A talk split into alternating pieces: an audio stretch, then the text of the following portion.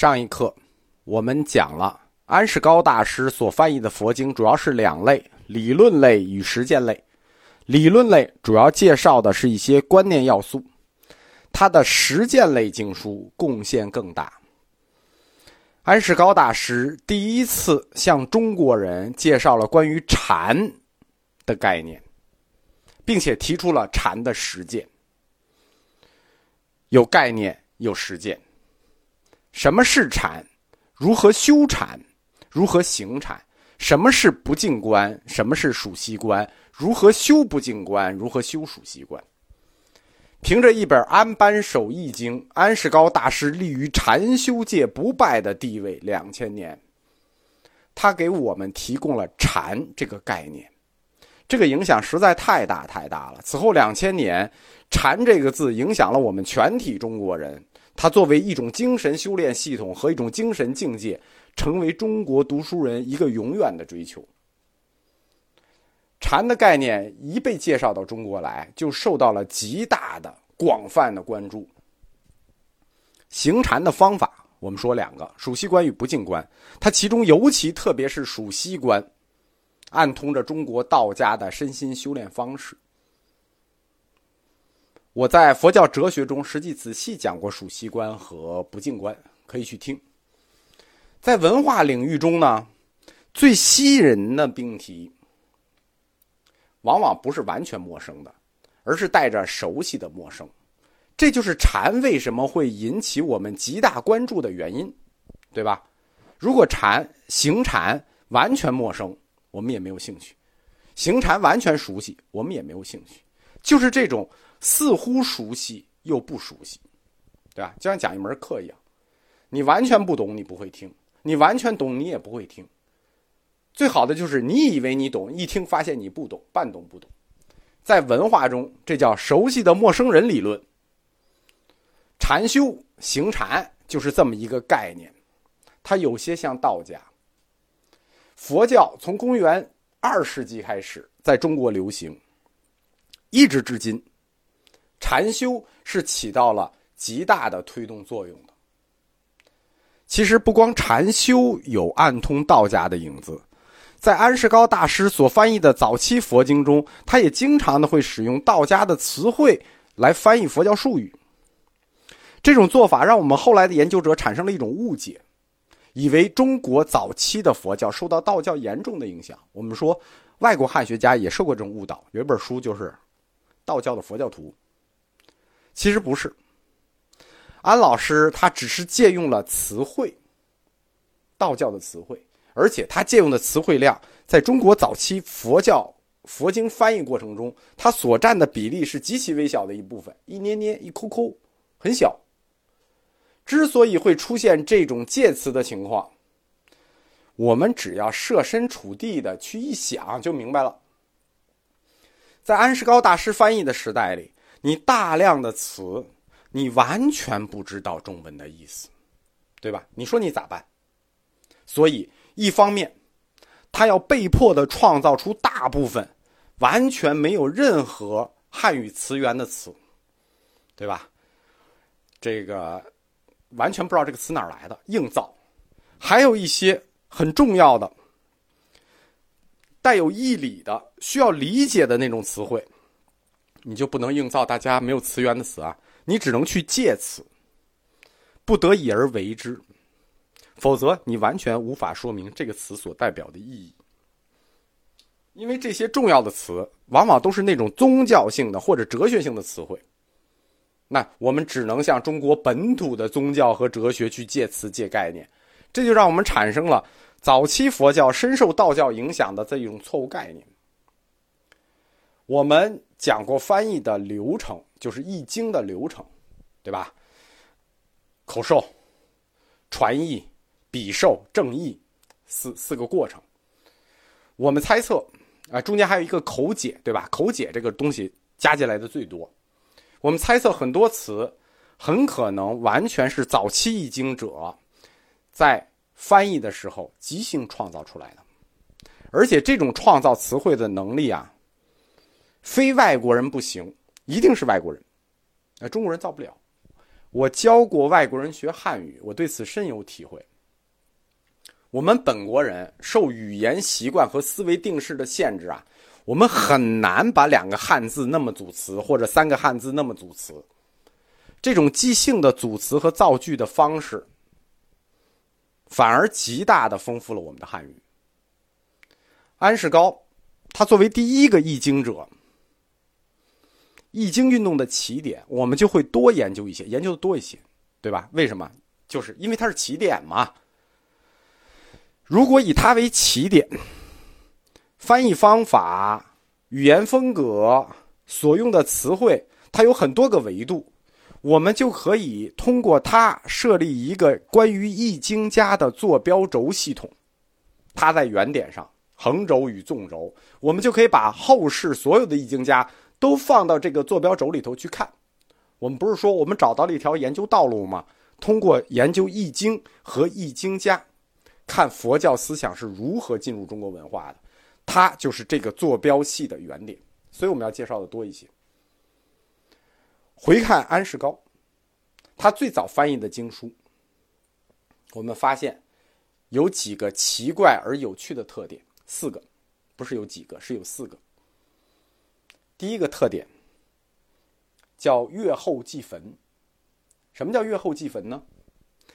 在经书的翻译史上，尤其是佛经的翻译史上，有一件特别尴尬的事情：中国翻译某本经书的日期，往往成为印度原本存在日期的下限。这句话有点绕。什么叫做中国翻译经书的日期往往成为印度原本的下限呢？简单说，我们翻译完这本经，这本经的原文你就找不着了，尴尬吧？佛教终结者，这本经以前到底是有还是没有？不知道。我们翻译完这本经，印度原本存在日期的下限就没了。这而且不是一个少数情况啊，这在大藏经系统里是个大比例情况。印度人他喜欢背诵经书啊，他不是我们写，他是喜欢背诵经书。他从背诵经书发展出来一套背诵法，叫陀罗尼，这就后来发展了整个印度的密教系统。密教系统就是从背书来的。在构成大藏经的同时，与大藏经并行，还有一套叫大藏咒，就是这套背书结构。印度人不喜欢做文字记录，这可能跟他们没有纸，就没有发明纸有关。那没有纸，当然就没有笔。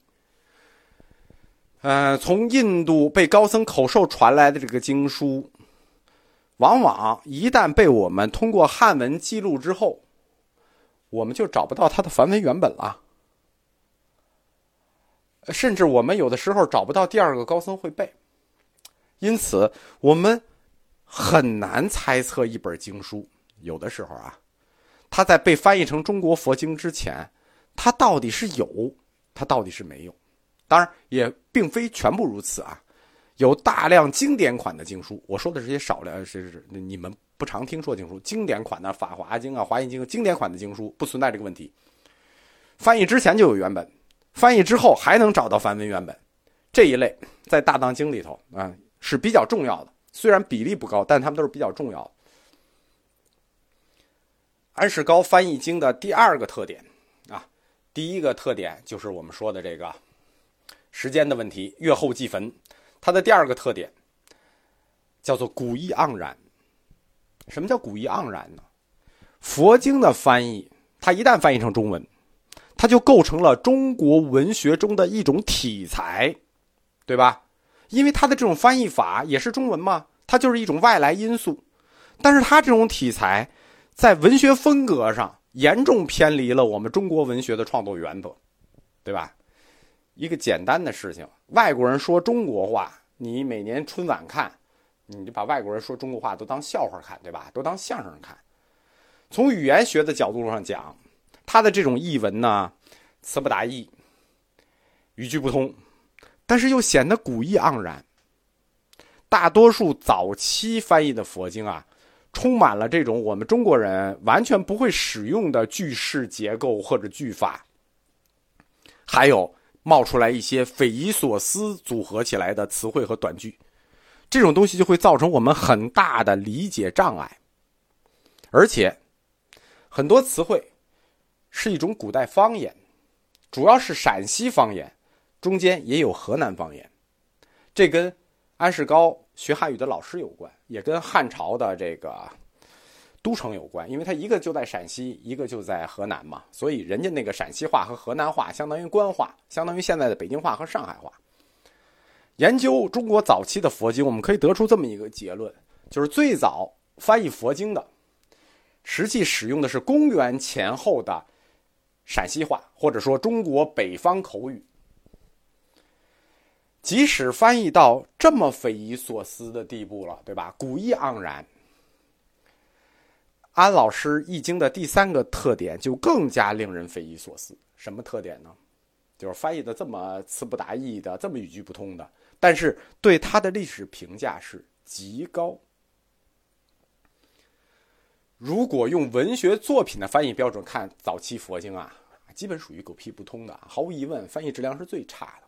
但是最差的，反而是所有佛经中评价极高的。原因呢，跟我们的文化传统有关。中国文化传统里有个观念叫复古。就是凡是古的一定是好的，什么叫人心不古？为啥？古代好，你不古，人心坏了，对吧？复古论是我们文化的一个传统，它的本质上是说现在不如过去，就是一种退步论。不同的人看法不同，我对文化持有进步论，我对复古论啊、退步论啊都持强烈的批评。如果现在不如过去好。那这个世界还要不要进步了？有的观点说什么现代文明就是人类自己在走向毁灭，这个话就是放屁。那你倒退回猴子，你就不是自我毁灭了？那到时候一个天花就让你们彻底毁灭干净。文明就是文明，人类就是要一阶一阶的走向更高级的文明，不存在现在不如过去好的事情。这又扯远了，说的是安老师的翻译文章最差。但是评价最高这事儿，为什么？因为文化传统，我们不能片面的谈论好与坏，就是各自的观点。传统就是传统，所以自道安大师以来，就把安世高及其学派的作品奉为圭臬，称之为翻译艺术的典范。此后历代中国佛教经学家、佛教佛经目录学家，看法无不如此，都是 安老师翻译的太好了。我其实很难理解他们的欣赏水平到底是建立在一个什么标准上的，但是呢，有两种可能性，造就了他们这种对安世高佛经的评价心理。第一种，就是我们中国人对先祖啊、古人的一种崇拜，复古嘛。推而广之，就对佛教的原始典籍，那也是很古老的年代来的产生的崇拜。第二种呢？就是这种我们不熟悉的语言表述方式和句法，它反而体现出某种古朴而神秘的力量，更加洞穿人心，使这些经书，它是经书啊，就具有更强的宗教神圣性。如果古人的欣赏格调是建立在这个基础上的，就是古朴迷人的宗教神圣性上的，那么。安世高先生《易经》的第四个特点，我们就非常好理解了。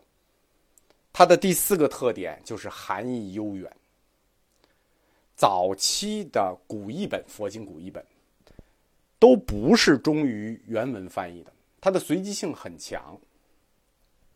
易经家在原文基础上经常自由发挥，对一些重点经句做特别的摘录或口解。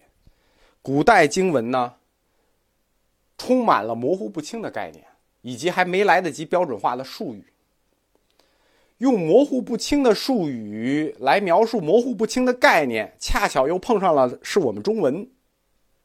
中文词汇它本身就具有扩展性的想象力，对吧？一个词它本身就自带想象力，这三者组合起来，那就有一种魔力了，导致古佛经啊含义极其悠远，想象和解释的空间极其大。大到什么程度呢？大到语言的边界。用维特根斯坦的话说，人对概念想象的极限就是语言的边界，就大到这个地步。当易经学高度发展以后，就是我们拥有了同一本佛经的印度原本以及忠实的译文之后，其实我们仍然对这种古易经充满热情。为什么？因为它含混晦涩，但是又意义悠长，其中经常含有一种令人难以琢磨的力量。